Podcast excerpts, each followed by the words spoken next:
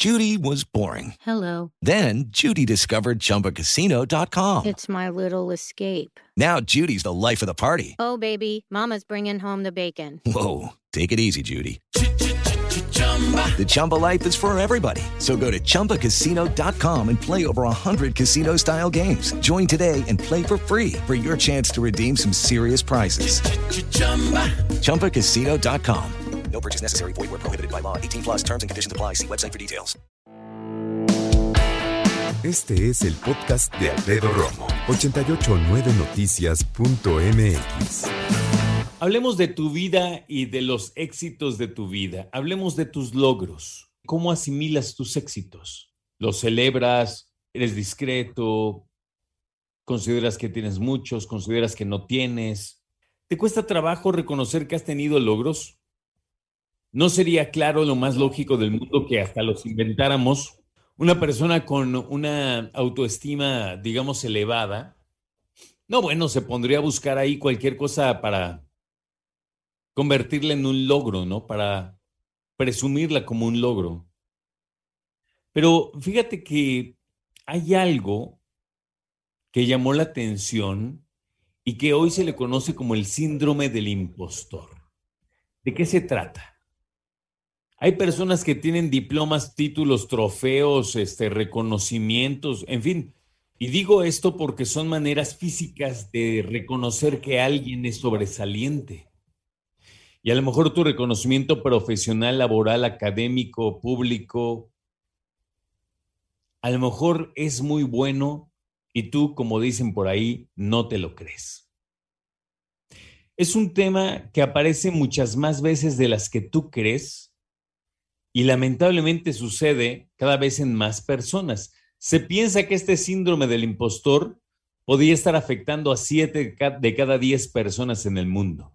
Esto quiere decir, 70% de los eh, seres humanos de este planeta nos cuesta trabajo reconocer nuestros logros. Ahora, siendo honestos, ¿cómo, cómo ser también, me parece, poco equilibrados en reconocer nuestros logros y cómo no exagerar y cómo no chiflarnos, ¿no? Y cómo no emocionarnos buscando precisamente reconocimiento donde, o, emoción donde no la hay. Creo que es difícil. Eh, dicen por ahí que uno se dedica o debe dedicarse a trabajar y ya los logros y los reconocimientos llegarán de otra persona y de otro lado porque nosotros pues, deberíamos estar muy ocupados precisamente trabajando. Dándole duro. Es difícil vivir buscando el reconocimiento. Todos lo hacemos, todos lo necesitamos, unos más que otros. Hay personas que se la viven buscando el reconocimiento, ¿no? Llamar la atención y estar ahí presentes. Hay otros que no, que en realidad son mucho más, eh, ¿cómo llamar? Discretos, más introvertidos. Pero cuando hablamos acerca del reconocimiento profesional, mira, podríamos decir muchos de no, yo no lo busco, pero oye, que te den una palmadita en la espalda, pues está padre, ¿no? Ya hay quienes buscan un reconocimiento más concreto, diplomas, ¿no? Este, reconocimientos en papel, cartas. Hay otros que quieren algo más acá, ¿no? Ya un trofeo, un premio, una cosa así. Y hay otros que buscan también que ese, ese reconocimiento termine siendo monetario. Yo creo que es bien complejo, pero sí existe, eh, según los eh, estudiosos, en el caso de Laura Barrientos, quien está en la Facultad de Medicina de la UNAM, dice que existe una incapacidad de reconocer los logros, no los disfrutamos, eh, Vivimos, dice, vigilantes o temerosos de que alguien descubra que se cometió un fraude. A lo mejor personas que dicen, no es que a lo mejor no sé tanto, este, ¿qué tal que me cachan que no sé tanto? Y ahí empieza la bronca, porque se empiezan a sentir como impostores, personas que no merecerían o no que no deberían estar donde están. Por eso este síndrome del impostor es diferente. ¿eh? Porque una cosa es ser una persona muy centrada, una persona muy centrada, muy humilde en términos de reconocimiento, ¿no? que no lo busca, no lo quiere, no lo persigue. Y otra cosa es sentir que no lo mereces.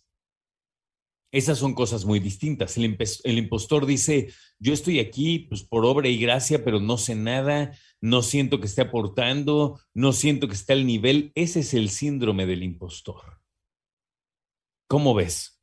La especialista dice que celebridades como Emma Watson, ¿te acuerdas que interpretó a Hermione Granger en Harry Potter?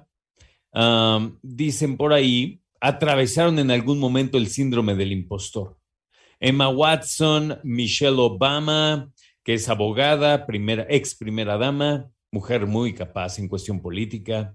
Howard Schultz, quien fundó Starbucks. Neil Armstrong, el primer hombre que pisó la luna, el primer astronauta.